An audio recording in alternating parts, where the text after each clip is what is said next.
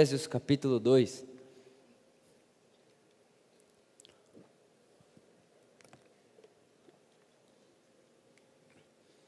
Efésios capítulo 2, versículo 1.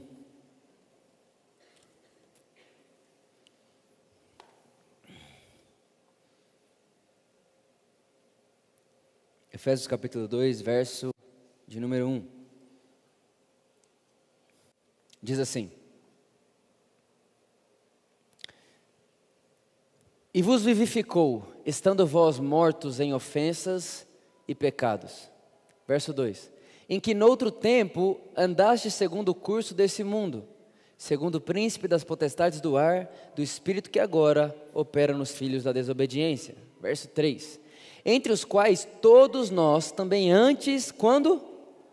Antes andávamos nos desejos da nossa carne, fazendo a vontade da carne e dos pensamentos. E éramos por natureza filhos da ira, como os outros também. Verso 4. Mas Deus, fala comigo, mas Deus. Aleluia. Mas Deus, que é riquíssimo em misericórdia, pelo seu muito amor com que nos amou, estando nós ainda mortos em nossas ofensas, nos vivificou. De que maneira, irmãos? Juntamente com Cristo. Pela graça sois salvos. E nos ressuscitou juntamente com Ele e nos fez assentar nos lugares celestiais em Cristo Jesus. Verso 7 para mostrar nos séculos vindouros as abundantes riquezas da sua graça, pela sua benignidade para conosco em Cristo Jesus. Espírito Santo, muito obrigado Jesus disse que iria e deixaria alguém que ensinaria sobre ele. Certamente nessa manhã, o nosso conhecimento de Cristo será ampliado. E quanto mais o conhecemos, graça a favor são multiplicados, paz. Obrigado. Não somos e não seremos mais mesmos, as mesmas pessoas no final dessa celebração. Pelo conhecimento de Cristo te agradecemos. Amém, amém e amém. Irmãos, talvez nada seja mais prejudicial do que a falta de conhecimento. A Bíblia vai dizer em Oséias capítulo 4: Meu povo padece por falta de conhecimento. Né, meu povo padece por falta de conhecimento. Hoje pela manhã, né, depois que eu terminei o devocional, eu sempre gosto de fazer, dar uma corridinha antes de vir pregar.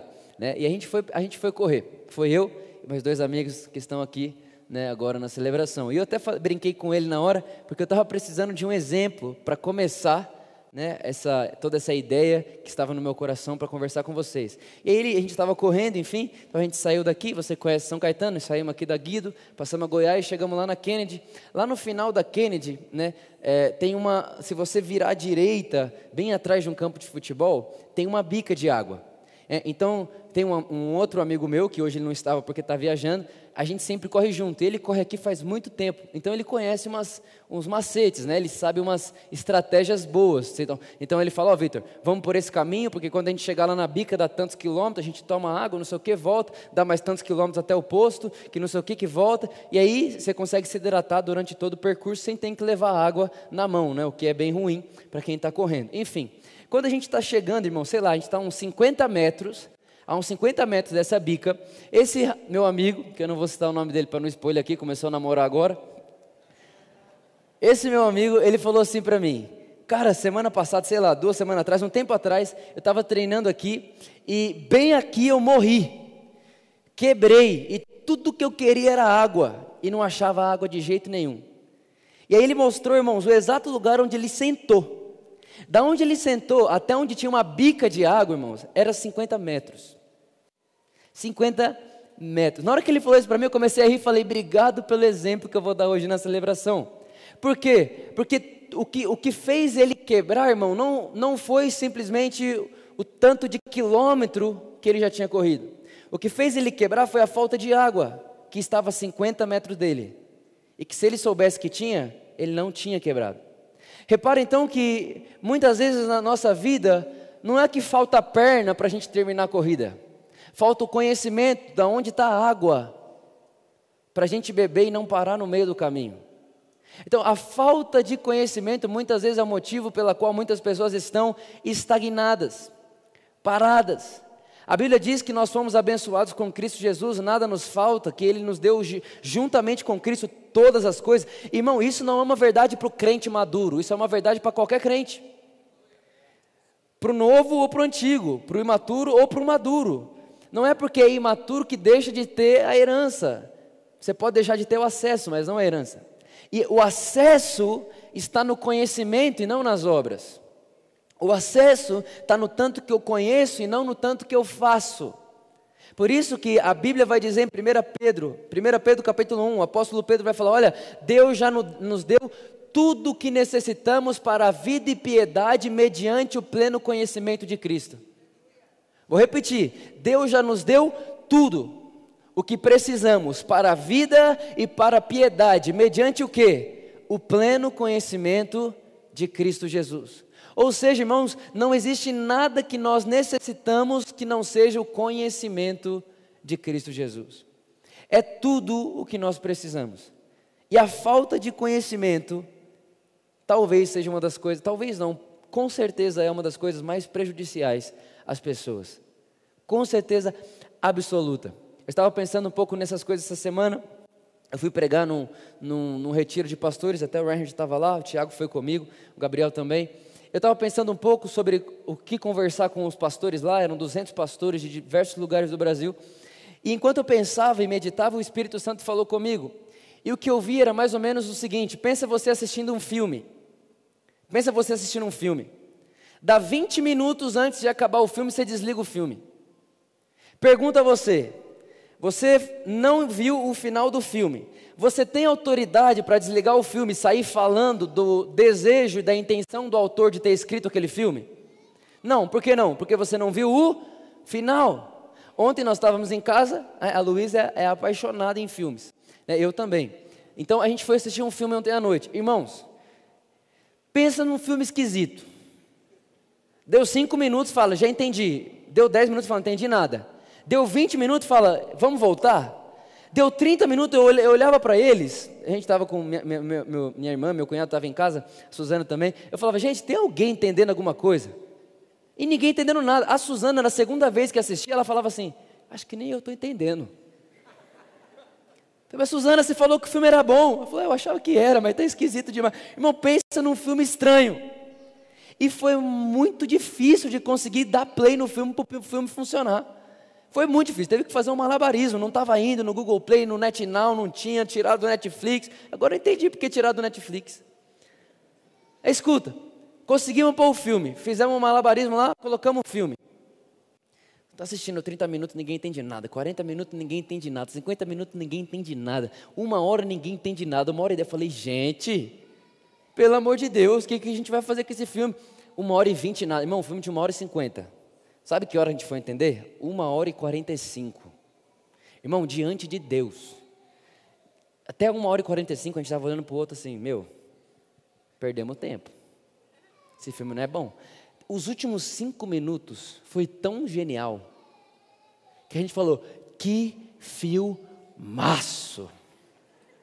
Mas irmão, se a gente tivesse desligado no 1 minuto e 43, ah, o autor do filme tal, tal, tal, esse cara é louco. Esse cara é maluco. A gente assistiu uma hora e 43 do filme dele e não deu em nada. Ele podia olhar para mim e falar assim: Mas peraí, o desfecho estava numa hora e 45. Você ia entender só tudo que eu tinha para passar numa hora e 45.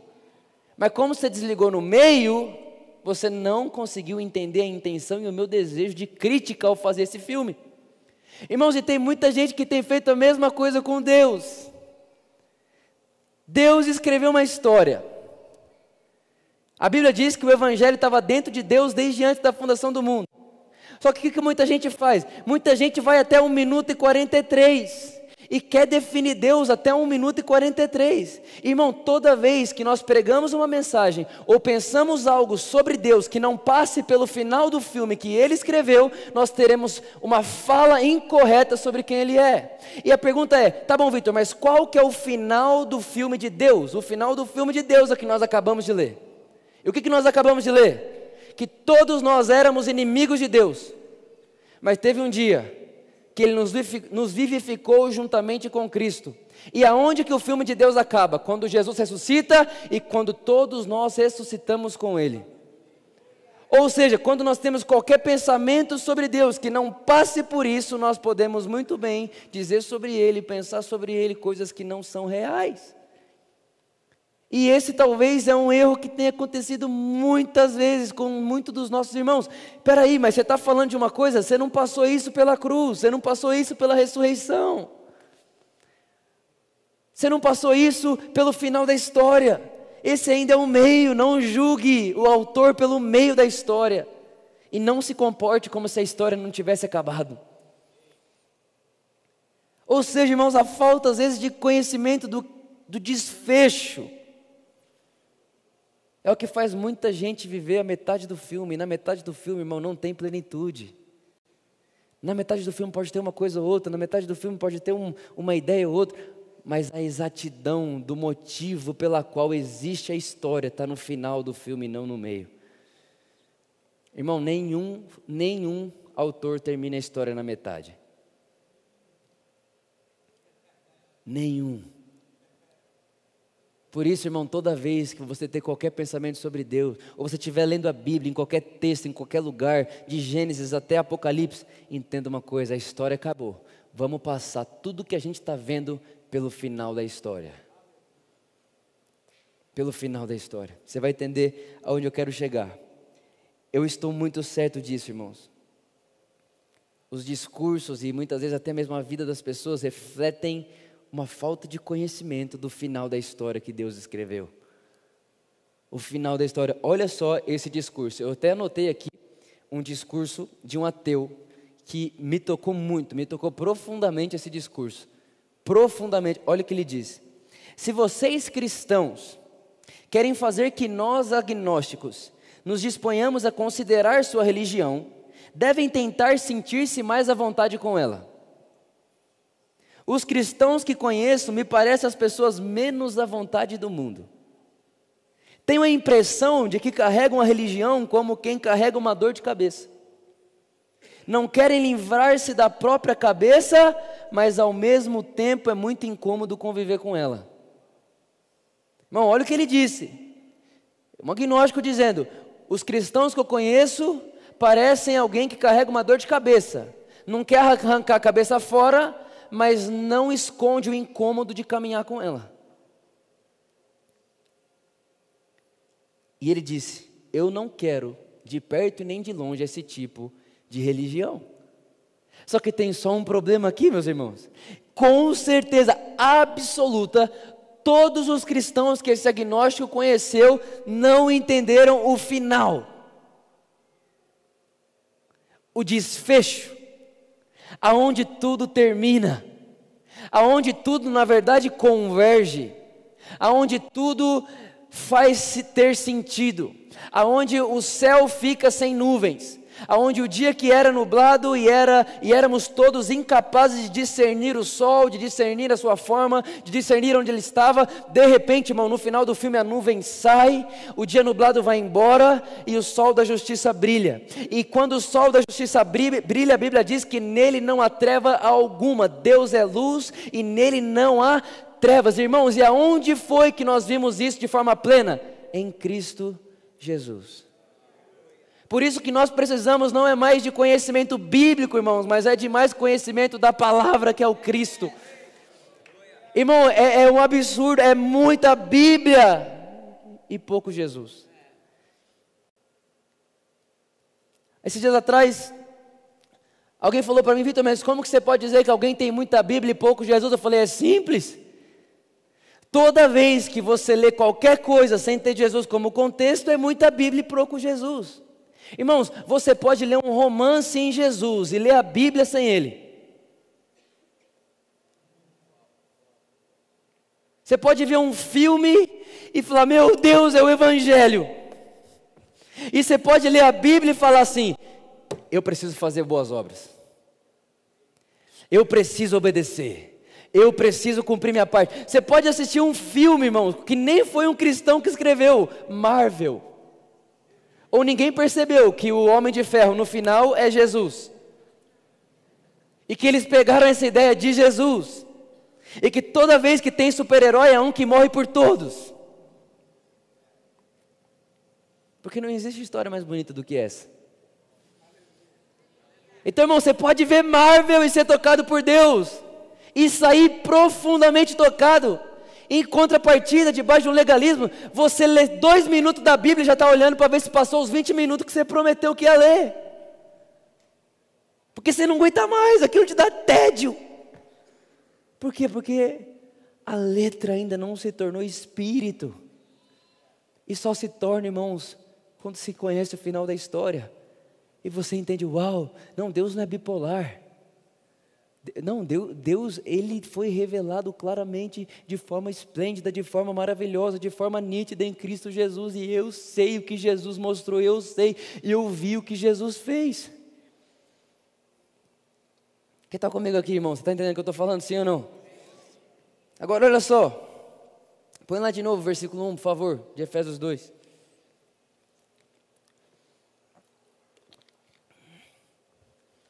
E vos vivificou estando vós mortos em ofensas e pecados. Irmãos, a beleza do Evangelho, nós estávamos mortos quando Deus nos deu, nos deu vida, ou seja, não tem como morto, morto pedir para ter vida. Deus não veio até nós porque o homem clamou por Ele, Ele veio até nós enquanto nós estávamos mortos, Ele veio por Ele mesmo, porque Ele faz isso, porque Ele é gracioso. Não foi o muito pedido homem que trouxe Deus para a terra, irmãos. O Evangelho estava dentro de Deus desde antes da fundação do mundo. O Cordeiro já estava molado desde antes da fundação do mundo. Próximo, verso 2: Em que noutro tempo andaste segundo o curso deste mundo, segundo o príncipe das potestades do ar, do espírito que agora opera nos filhos da, da, da desobediência. Olha o verso 3: Entre os quais todos nós também antes andávamos nos desejos da nossa fazendo a vontade da carne dos. Irmão, primeira coisa que eu quero te mostrar aqui nesse texto, para você, entender como viver uma vida. Ó, olha para quem está do seu lado e fala assim: você precisa começar aonde Jesus terminou.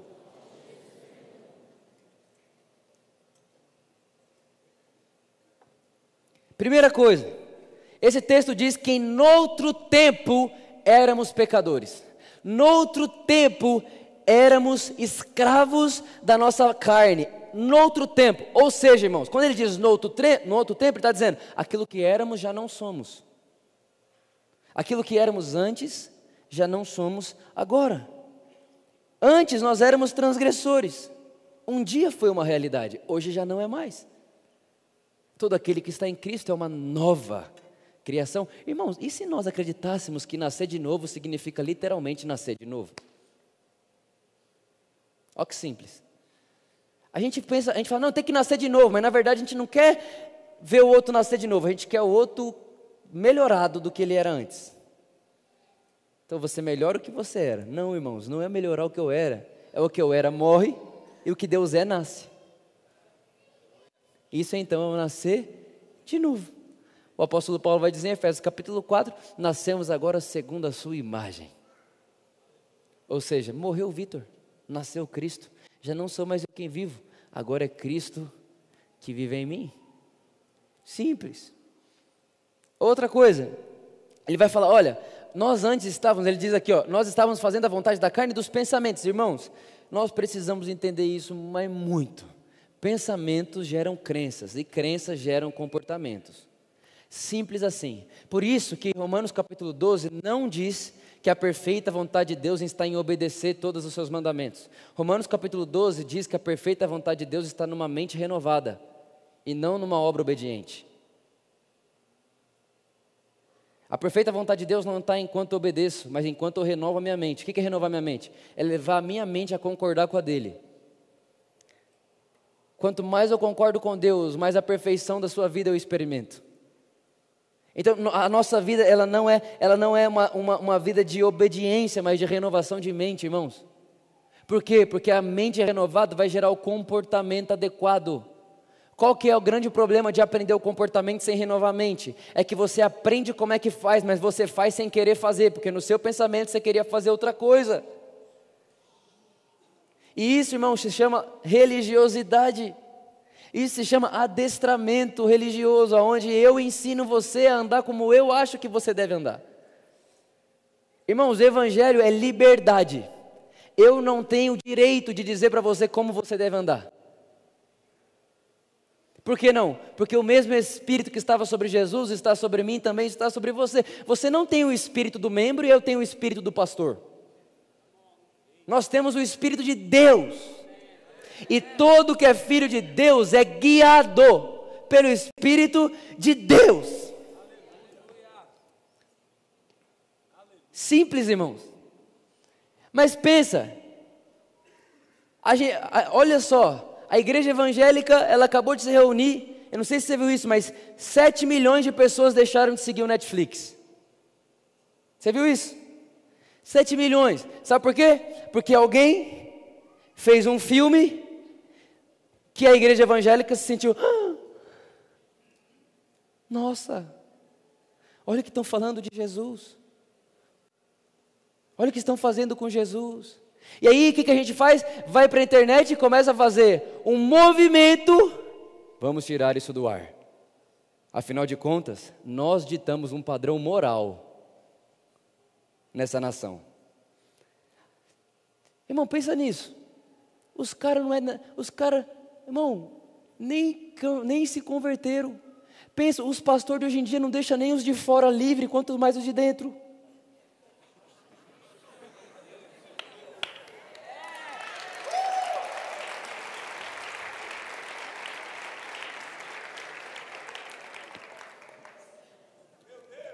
Alguém, alguém fala, não, mas a gente é a favor da liberdade. Aham. Uhum. A liberdade até não ir contra o que você considera correto. Irmão, agora alguém vai falar, Vitor, mas você é contra isso? Lógico que eu sou contra. Se os caras fizeram, deixa fazer, irmão. Jesus disse: Deixa falar de mim. Enquanto falam de mim, bem ou mal, o evangelho cresce. Agora eu te pergunto: depois de uma ação dessa do povo evangélico, quem que gostou daquilo vai querer ouvir o que a gente tem para falar? Ninguém. Então repara, toda vez que se abre uma janela de oportunidade para a igreja amar, ela fecha a janela em nome do moralismo. Não. Eu imagino mesmo Jesus lá na eternidade sentado assim, aí colocaram Jesus meio não era homem nem mulher, era. Aí Jesus assim, ah, ai, alguém será que pode ir lá me defender? Ou senão Maria, né? Botaram uma maconha na boca de Maria. Aí Maria assim, ah, eu, nunca, eu, eu nunca fiz isso. Alguém pode ir lá me defender, irmãos? Irmãos, pensa na distância daquilo que Jesus estabeleceu como igreja para aquilo que nós temos visto hoje. É óbvio que alguém vai dizer: olha, para mim vocês têm dor de cabeça e não têm coragem de arrancar a cabeça. Não faz nem sentido. Deixa fazer, irmão. Agora, por que, que ao invés de querer tirar o, o, o, o, filme da, da Netflix, a gente não fala assim, nós temos muita criatividade, porque o espírito criativo mora em nós. Vamos fazer um filme, porta da frente, e vamos colocar o Jesus de verdade lá.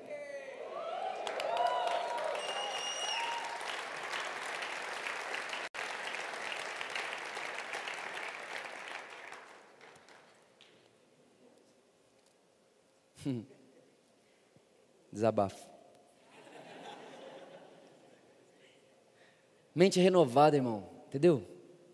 A, religiosidade deixou a nossa mente do um metro quadrado. Aí ele vai dizer no próximo verso: Meu Deus, isso é muito bonito. Eu não vou ter português para explicar isso para vocês.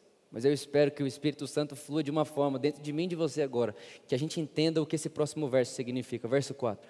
Mas Deus, que é riquíssimo em misericórdia, pelo seu muito amor com que nos amou, estando nós ainda mortos em nossas ofensas, nos, nos vivificou como, irmãos? Juntamente com. Irmãos, eu não tenho português para expressar o que significa esse juntamente com Cristo. Não é que Deus simplesmente nos deu vida. Não é que o. Ah, não, o Vitor morreu, o Vitor acorda e volta a ser Vitor. Não. O Vitor estava morto. E quando Deus me vivifica, Ele me vivifica de um outro tipo de gente. Ele vai me vivificar agora de uma outra forma de vida. Que vida é essa, irmãos? Juntamente com Cristo Jesus. O Vitor morre, Vitor. Mas quando Deus vivifica ele, ele acorda. E agora ele foi vivificado juntamente com Cristo a ponto de as verdades sobre Cristo agora são verdades sobre o Vitor. Não tem como ter português para explicar isso. Mas graças a Deus pelo Espírito Santo que nos ensina todas as coisas e que nos revela, que nos mostra, que acende essa luz no nosso interior, para que a gente entenda, irmãos, Deus nos, não simplesmente nos deu vida, Deus nos, nos deu vida juntamente com Cristo Jesus. Não é só vida, é a vida de Cristo.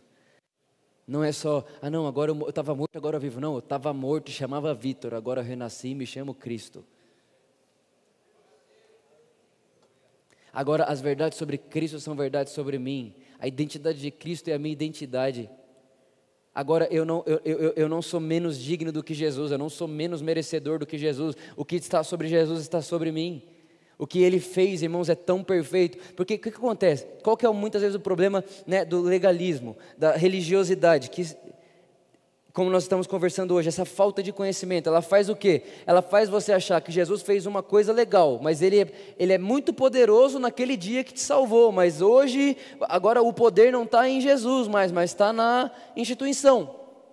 Então é muito bom enfraquecer o que Jesus fez, porque ao enfraquecer o que Jesus fez, fortifica o que podemos fazer.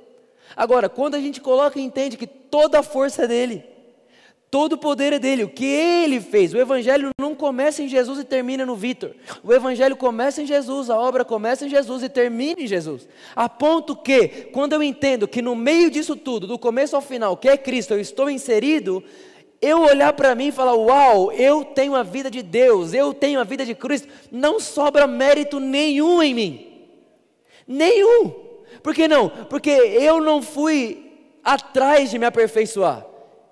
Quando eu ressuscitei em Cristo, eu já estava aperfeiçoado. Eu não fui correr atrás de me santificar. Por quê? Porque quando eu, me, eu, me, eu ressuscitei em Cristo, eu acordei, eu ressuscitei santificado. Quando eu morri, eu estava impuro. E quando eu ressuscitei em Cristo, eu ressuscitei purificado. Irmãos, quando você ressuscita com Cristo Jesus, toda a vida de Cristo agora está sobre você. Alguém fala, Vitor, mas e o comportamento das pessoas? Não é nele que nós queremos entrar, nós queremos mostrar e modular e, e modelar a mente de Deus em nós, a fim de que pensemos como Deus pensa. Irmão, pensar como Deus pensa é agir como Deus age. Se você pensa como Cristo pensa, você vai agir como Cristo age naturalmente. O problema é que a gente quer lutar contra o pecado. Você vê o Cristo lutando contra o pecado? Nesse exato momento, Jesus está lutando contra o pecado? Não. Por que não? Porque na mente dele nem cabe isso. E é por isso que ele vive como vive.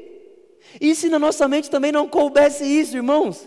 Nossa mente está tão é, ocupada, está tão preenchida com o amor de Deus, com a graça de Deus, com o favor de Deus, com o Evangelho, com a posição que nós temos em Cristo, que não nos sobra tempo para falar, agora é a hora de lutar contra o pecado. Não, nós, tivemos, nós, nós recebemos a vida de Cristo. E Ele nos ressuscitou, o próximo verso, para a gente caminhar para o final. O próximo verso, verso 6 e nos ressuscitou juntamente com Ele e nos fez assentar nos lugares celestiais em Cristo Jesus. Irmãos, é desse lugar que nós devemos começar a pensar qualquer coisa sobre Deus e sobre nós. Qualquer pensamento, qualquer coisa que pensemos sobre Deus ou sobre nós que não passe por isso, provavelmente nós teremos um erro no meio do caminho nós vamos gerar legalismo, nós vamos gerar é, aprisionamento, nós vamos gerar pessoas adestradas, pessoas que aprenderam a se comportar, ou até nós mesmos. Eu me lembro quando eu era garoto, em toda a minha boa motivação, tinha a semana que eu dormia no chão. Olha o que eu fazia, eu falava assim: eu preciso sacrificar de alguma forma, eu preciso conquistar o favor divino, eu preciso conquistar a atenção do céu, e eu vou dormir no chão. Então o que, que eu fazia? Eu deixava minha cama vazia e falava: Jesus, você deita na cama, eu deito no chão. Olha para você ver, era uma boa motivação? Sim, mas irmãos, é sem conhecimento nenhum. Espera aí, se eu estou deitando no chão, Jesus está no chão comigo. Então eu vou pular para a cama, mano. Entende? Eu e ele nos tornamos um só. Ou senão, quando o meu cabelo começava a crescer e eu começava a fazer topete, aí passava cinco minutos na frente do espelho fazendo topete, e falava, estou muito vaidoso, raspava a cabeça. Porque eu queria chamar a atenção divina. E eu falava, alguém que tem cinco minutos a menos de vaidade vai chamar a atenção de Deus. Isso é uma boa motivação, mas é uma ausência de conhecimento. Ao entender que eu não preciso chamar a atenção de Deus, até porque antes de eu nascer, os seus olhos já estão em mim.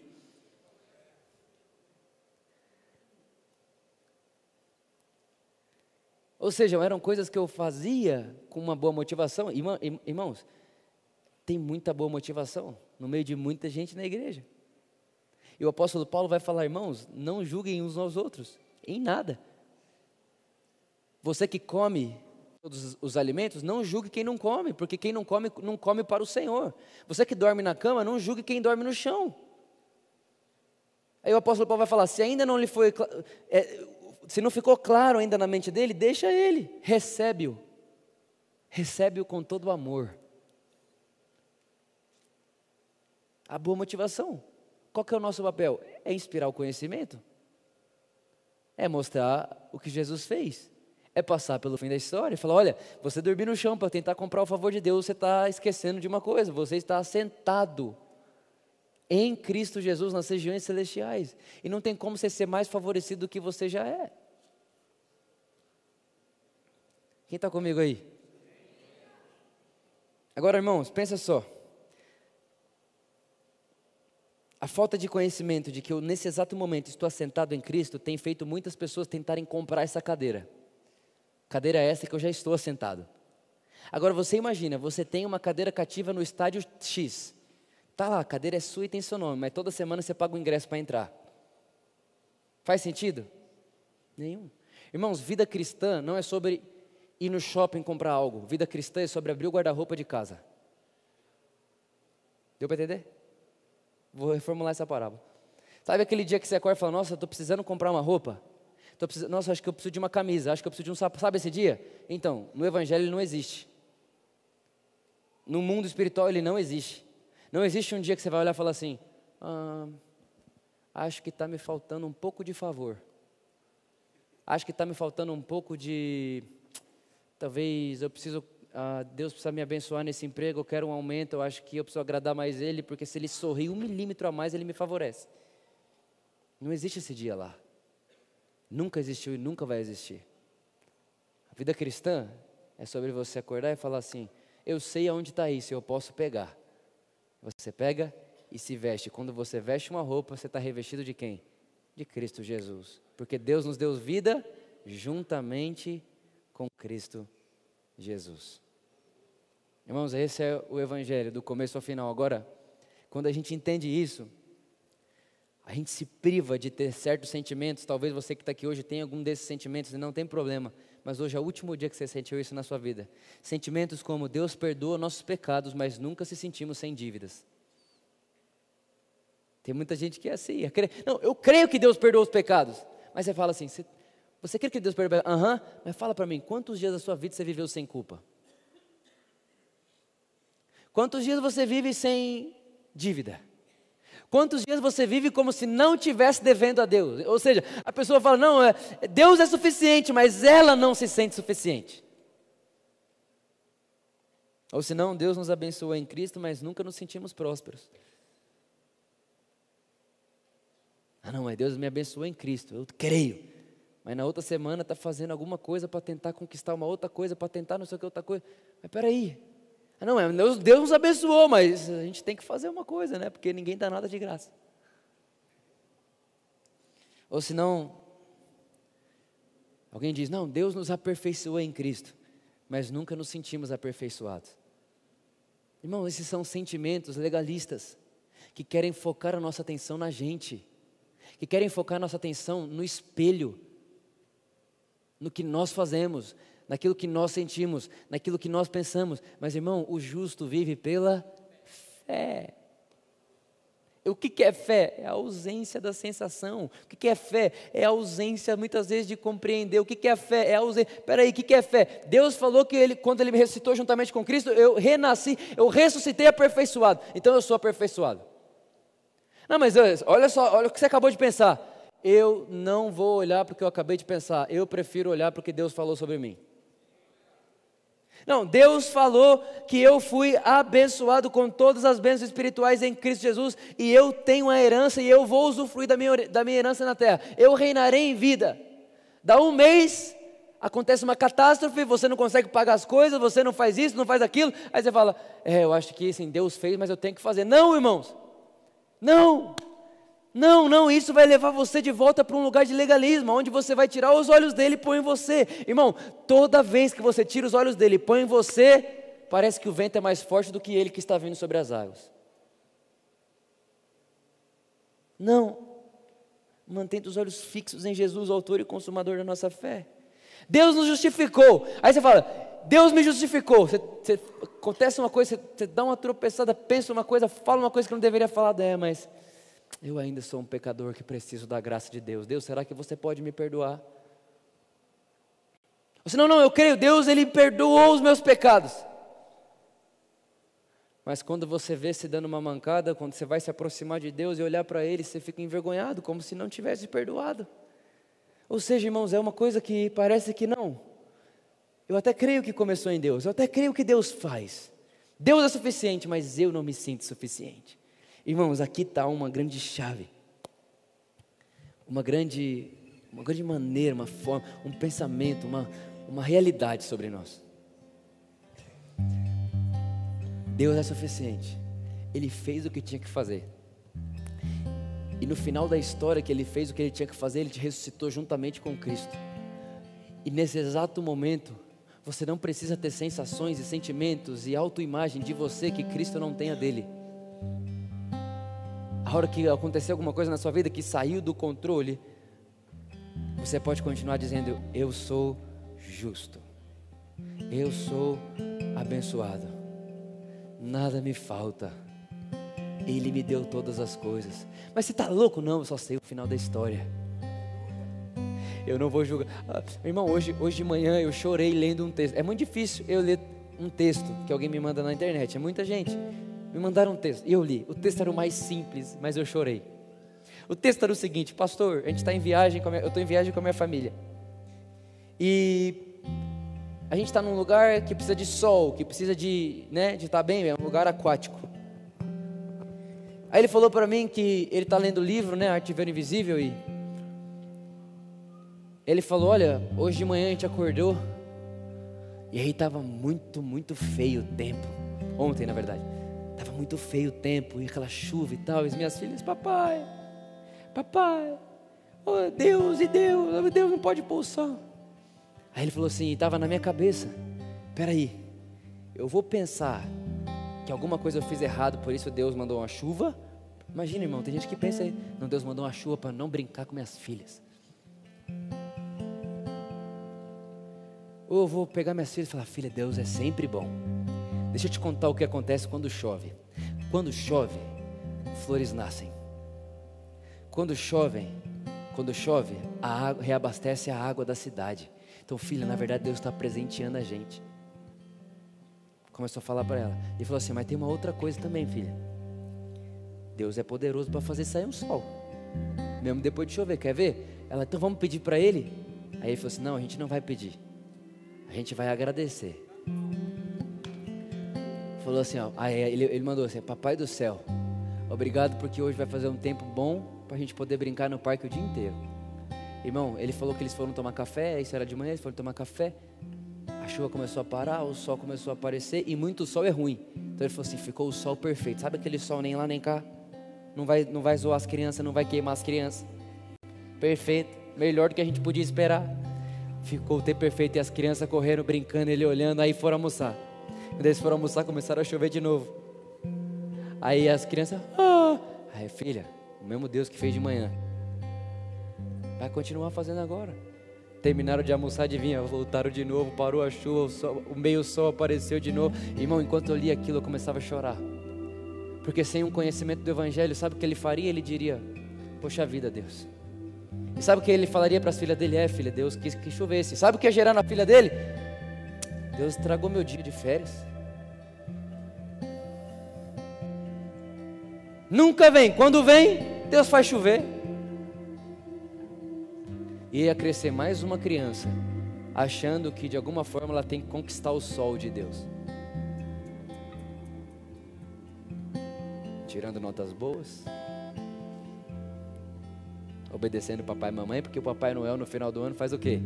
Ele só vai ler minha carta? Para muita gente Deus virou o Papai Noel. Ele só lê minha oração, ele só lê minha carta, atende meus pedidos. Se eu tirar seis na escola, no mínimo.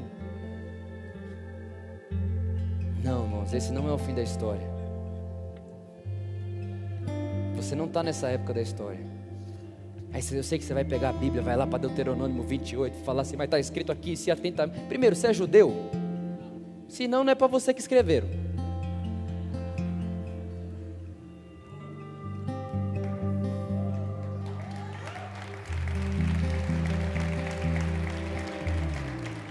Ah não, Vitor, você vai cancelar o antigo? Não, eu só não vou ler o antigo sem o óculos do novo. Sabe por quê? Porque no novo está escrito: as alianças, as promessas de agora são superiores à antiga. Então, sabe como eu leio as antigas? E quando você vai lá em Deuteronômio, parece ser muito bom.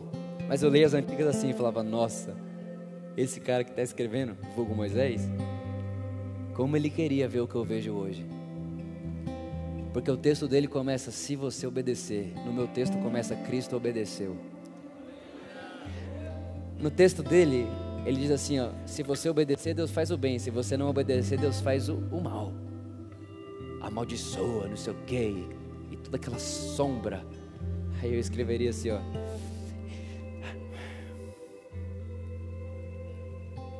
Jesus obedeceu. E tudo que era uma promessa agora virou uma herança. Promessa eu tenho que conquistar, a herança eu posso usufruir. E quando eu não obedeço, eu não deixo de ser abençoado. Porque até na desobediência, Deus é o Deus que justifica o ímpio e que ama dar para quem não merece. E isso não me faz querer desobedecer, pelo contrário, isso me faz apaixonado de amor. E no final, eu posso escrever uma coisa que ele nunca poderia escrever. Ele me ama de uma forma tão profunda que amar Ele para mim não é pesado. E quando eu faço o que Ele gosta, eu não faço o que Ele gosta porque se eu obedecer Ele me dá. Eu nem lembro do que Ele tem que me dar, afinal de contas eu entendi que Ele já me deu todas as coisas juntamente com Cristo Jesus.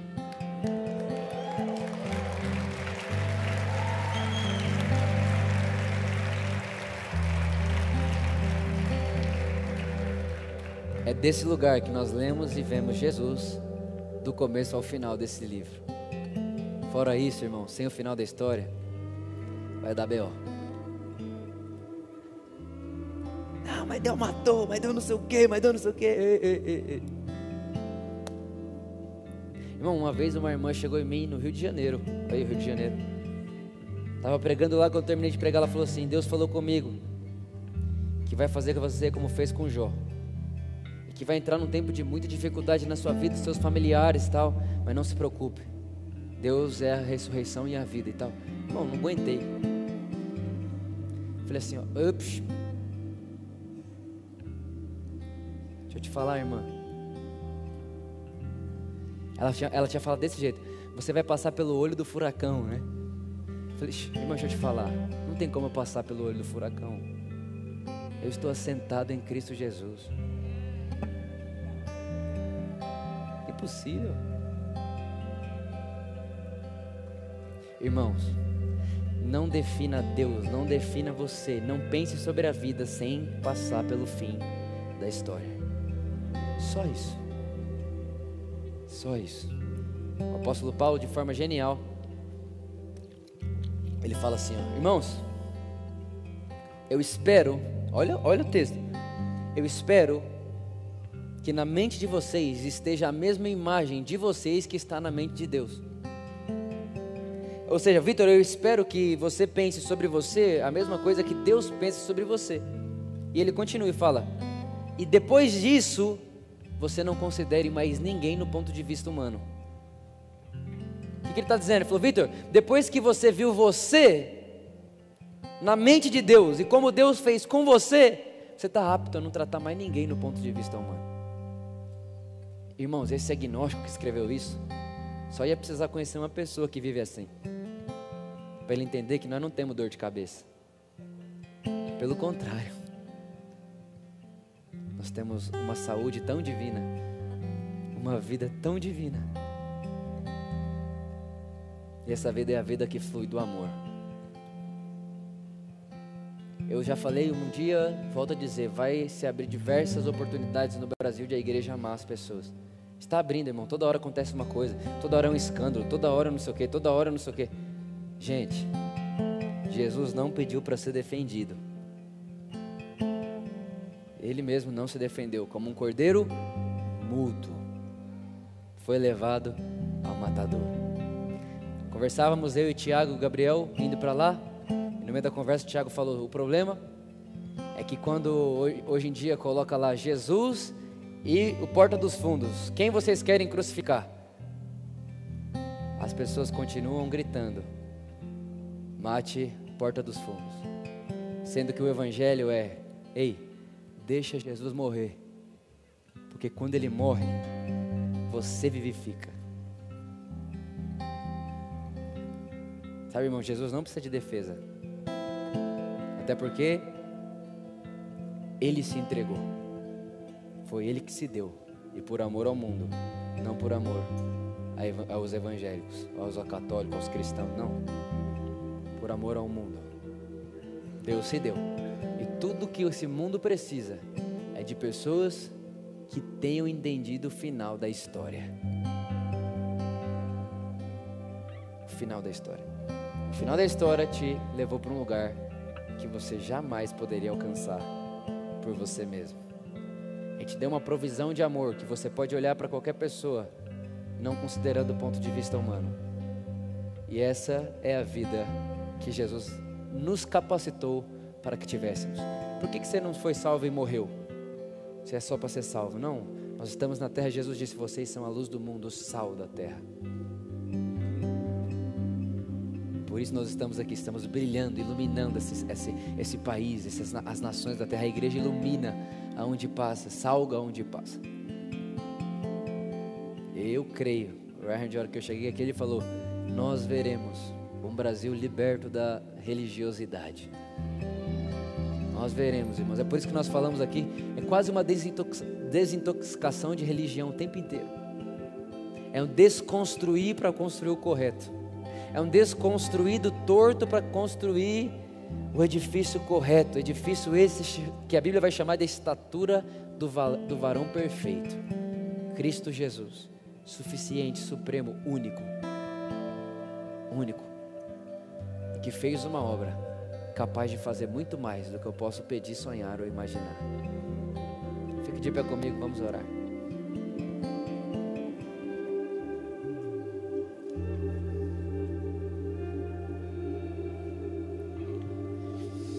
Aleluia.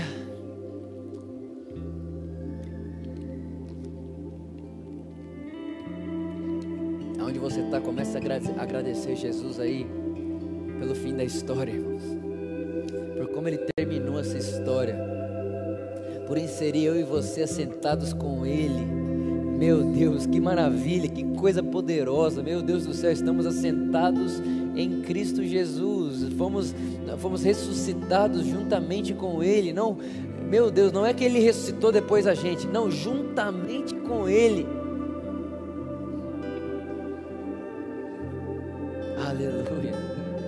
Aleluia, aquilo que éramos já não somos mais.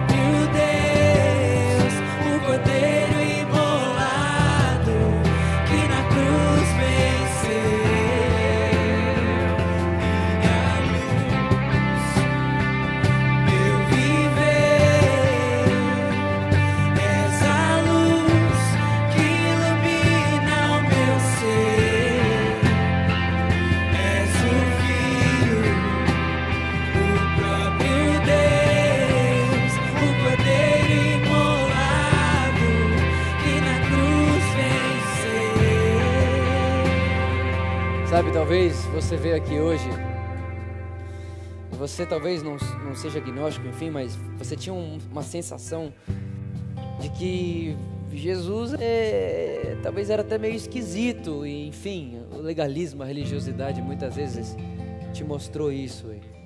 Você veio aqui hoje. E você nunca quis dar a sua vida para aquilo que você via, aquilo falava, não faz sentido para mim.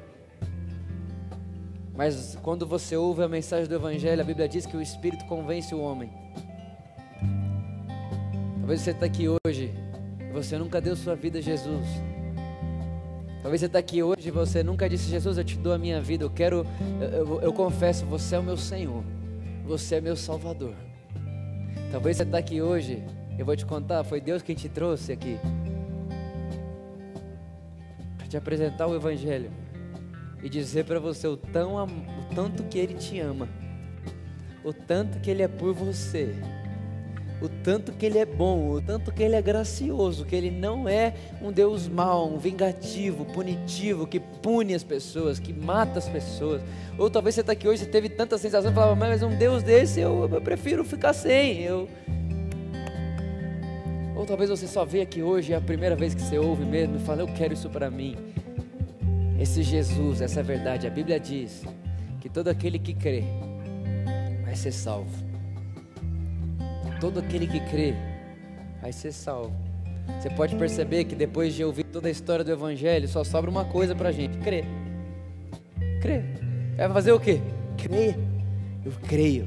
E quando eu creio, eu sou filho de Deus. E agora eu renovo a minha mente, minha forma de pensar Antes, se alguém desse um tapa no meu rosto, eu dava outro. Óbvio. Agora não. Jesus falou: olha, se alguém der um tapa no seu rosto, vira o outro. Começa uma renovação de mente, que essa renovação de mente vai produzir uma transformação de comportamento. Mas não é sobre um, evangelho moral, não tem nada a ver com moralidade, não tem nada a ver com fazer para Deus chamar, não tem nada a ver com o que você deixou de fazer, o que você vai ter que fazer, nada a ver. É crer em Cristo Jesus. Crer que Ele morreu no seu lugar. Talvez você nunca disse, Jesus, eu te dou minha vida. E hoje, hoje esse momento é a hora para você fazer isso. Eu queria que todos fechassem os olhos. Aonde você está, feche seus olhos. E nós aqui na nossa igreja fazemos isso todos juntos, repetindo, todo mundo junto, confessando mais uma vez o senhorio e, e a, a salvação da cruz. Então eu queria que você repetisse comigo. Você que já fez, enfim, vamos fazer isso todo mundo junto como uma família. Diga bem forte: Jesus, nessa manhã, mais uma vez, nós te agradecemos você é o nosso Salvador. Você é a nossa salvação. Fala assim: Jesus, eu jamais conseguiria te encontrar, mas você veio até mim. Foi você que me achou. Foi você que me encontrou. Foi você que me trouxe aqui. E nessa manhã, Jesus, eu te dou minha vida para sempre. Te dou meu coração para sempre. Eu sou seu para sempre. Amém. Amém. Amém. Amém. Aleluia. Talvez você está aqui hoje e fez isso pela primeira vez. Se você fez isso hoje pela primeira vez, nós temos um presentão para dar para você. E nós queremos te conhecer e celebrar você também. Tem alguém aqui que fez isso hoje pela primeira vez? Você fala, Vitor, é a primeira vez temos uma pessoa lá, tem mais alguém? Tem mais alguém, tem mais outra pessoa lá, tem mais alguém, tem mais outra lá, tem mais outra lá, tem mais outra lá, tem mais outra lá. Levante sua mão, tem mais outra lá. Levante sua mão, levante sua mão, isso, levante sua mão. Glória a Jesus, você que levantou sua mão sem constrangimento, somos sua família. Sai do seu lugar, vem para cá, nós queremos te presentear. Você que levantou sua mão, sai do seu lugar, vem para cá. Gente, vamos celebrar Jesus no nosso lugar. Glória a Jesus, glória a Jesus. Glória, glória a Jesus. Aleluia, isso, vem para cá, vem para cá, vem para cá, vem para cá. Aleluia, isso, vem para cá. Aleluia. Aleluia. Isso, vem para cá. Vem para cá. Glória a Jesus, tem mais gente vindo. Glória a Jesus, isso, vem para cá, vem para cá. Isso, vem para cá. Glória a Jesus. Olha só, vocês que vieram aqui na frente. A primeira coisa que eu queria falar para vocês é que se nós podemos dizer a Deus que nós o amamos, é porque Ele nos amou primeiro. Antes da fundação do mundo. Antes de existir qualquer coisa que exista nós estávamos dentro de Deus e Ele já nos olhava com tanto amor. Talvez você fale, Vitor, mas só eu sei o que eu fiz a minha vida inteira. Eu acho que eu nem mereço que Deus me ame. Deixa eu contar para você: o amor de Deus é mais antigo do que o que você tem de vida. Deus te ama muito mais tempo do que você tem de ano aqui nessa terra. Ele te ama desde antes da fundação do mundo. A Bíblia diz que nós estávamos dentro dele. A senhora está com o bebê no colo. Um dia esse bebê estava na barriga de alguém, é seu filho? Ele estava na sua barriga, não estava? Você amou ele só depois que ele saiu ou antes? Antes. Você daria sua vida para ele antes? É por isso que a Bíblia diz que Deus deu o cordeiro antes da fundação do mundo, porque nós estávamos dentro dele.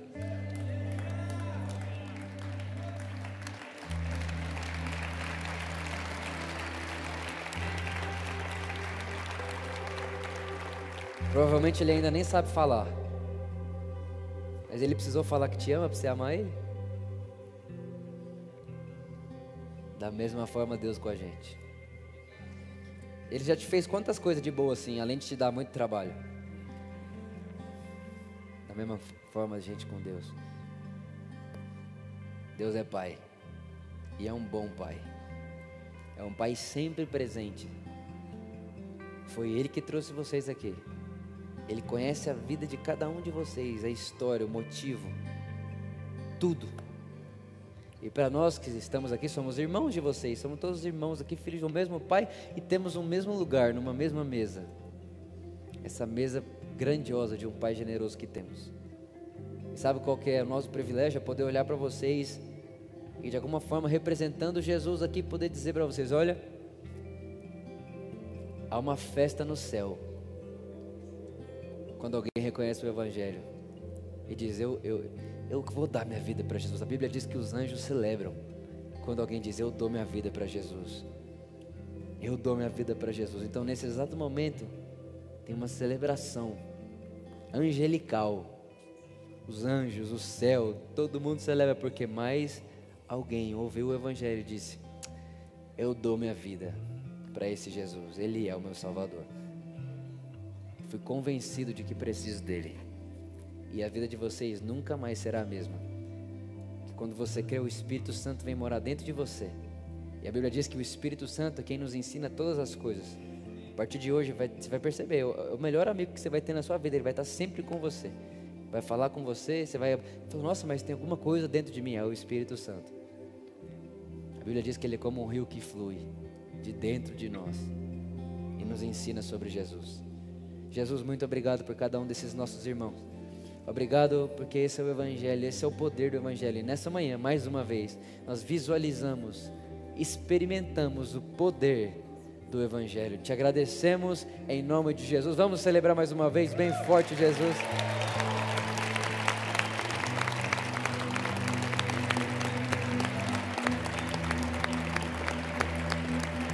Olha só, vocês que vieram aqui na frente, Segue a gente rapidinho aqui, ó, para esse canto nós vamos presentear você. Bem ali temos presente para todos vocês. Pode seguir esse pessoal aqui, pode seguir, pode seguir eles. Vamos aplaudir mais uma vez, gente, Jesus pela vida deles. Aleluia, nossos irmãos. Glória a Jesus. Aleluia. Aleluia. Tem alguém feliz ainda aí? Irmãos, uma ótima semana com vida, graça, conhecimento de Cristo. Lembre-se disso. Nada te falta que nós precisamos, irmãos, é conhecer Jesus. Quanto mais eu o conheço, mais eu desfruto, mais eu acesso. Né? É, eu, eu, eu quero usufruir de tudo que Ele me deu, através do conhecimento de Cristo Jesus. Uma ótima semana. Nós amamos vocês do fundo do coração. Até quarta-feira ou até um de nossos carrais. Dê um abraço em quem está do seu lado antes de ir embora. Ótima semana. Beijo, beijo, beijo, beijo, beijo.